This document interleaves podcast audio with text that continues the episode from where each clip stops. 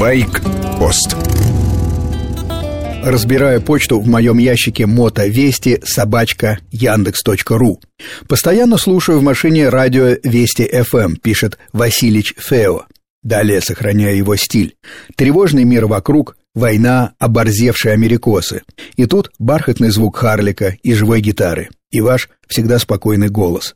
Ехать становится легче и приятней. Спасибо, Васильевич. Душевное равновесие водителей, добрые отношения на дороге – истинная цель моей программы. Тысячи лет человек ездил верхом, лошадь ушла из повседневной жизни, но появился мотоцикл. Так, по крайней мере для себя, я объясняю потребность езды на мотоцикле. У кого-то она есть в крови, в генах, а кто-то ее утратил. У одних предки молились и писали хроники в монастырях, у других прадеды годами пропадали в военных походах. Их потомки, наверное, и становятся мотоциклистами. Слушатель Денис Рощин мне уже второй раз присылает старошилку из YouTube. Группа мотоциклистов идет на спортбайках по хорошей многополосной дороге. Встречка отделена отбойником. Какой-то перец, тоже мотоциклист, на огромном ходу обходит группу как стоячую и уже впереди бьет попутную машину. Да так сильно, что она теряет управление и начинает вращаться. Мотоцикл, с которого снято видео, не успевает затормозить и врезается в этот потерявший управление автомобиль. Слушатель Денис торжествует.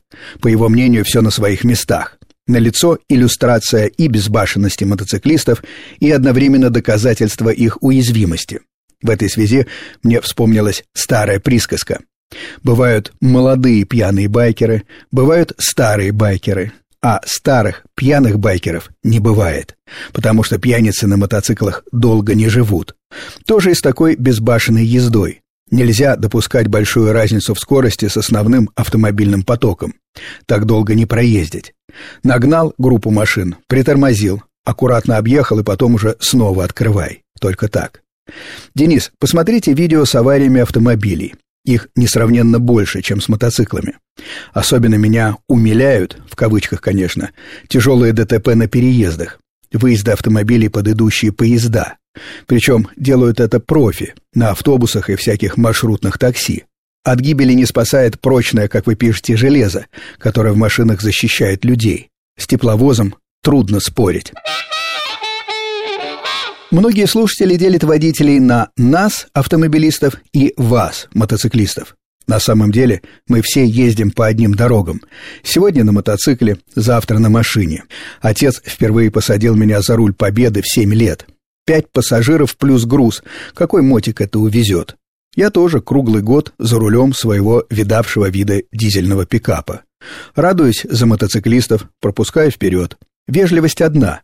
Ее ценят все водители, независимо от количества колес. С вами был Сергей Фонтон, старший. Наступает осень, идут дожди.